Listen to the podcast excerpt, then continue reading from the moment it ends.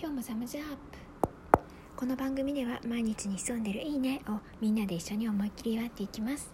こんにちは吉野美希です。今の私のいいねは星が綺麗だということです。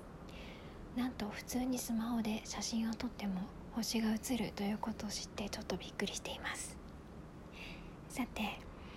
まあ去年からなかなか旅行に行くことが叶わなくなってしまいました。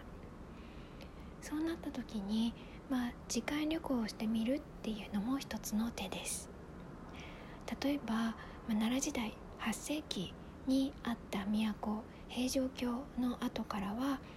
あ、ゴミが当然出てくるわけなんですけれどもそのゴミを調べると食べていたもの当時食べられていたものが何なのかが分かっていきます。で資料によると例えばフナサザエウニトビウオといったまあ海産物とか川で取れるものお魚類を食べていたということが分かったりあとは柿桃梅そういった果物にあたるものも食べられていたり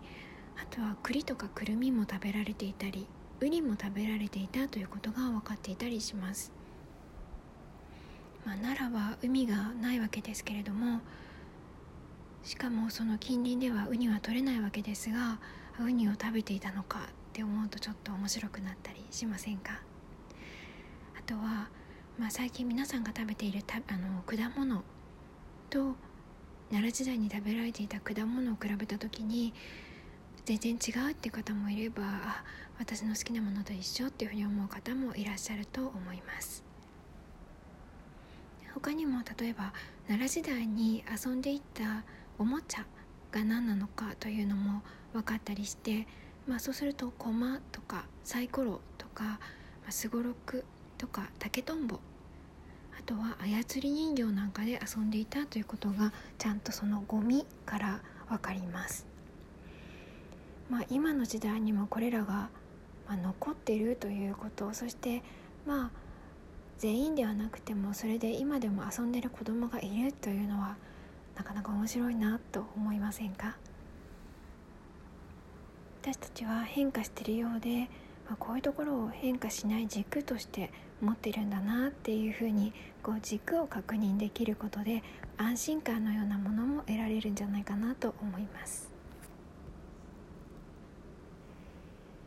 まあ、今は奈良時代の、まあ、平城京のケースでお話をしましたが、まあ、他の時代や他の場所ではまた違う情報が出てくると思います。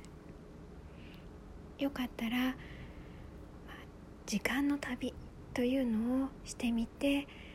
楽しんでみるということをやってみませんか？それではまた来週。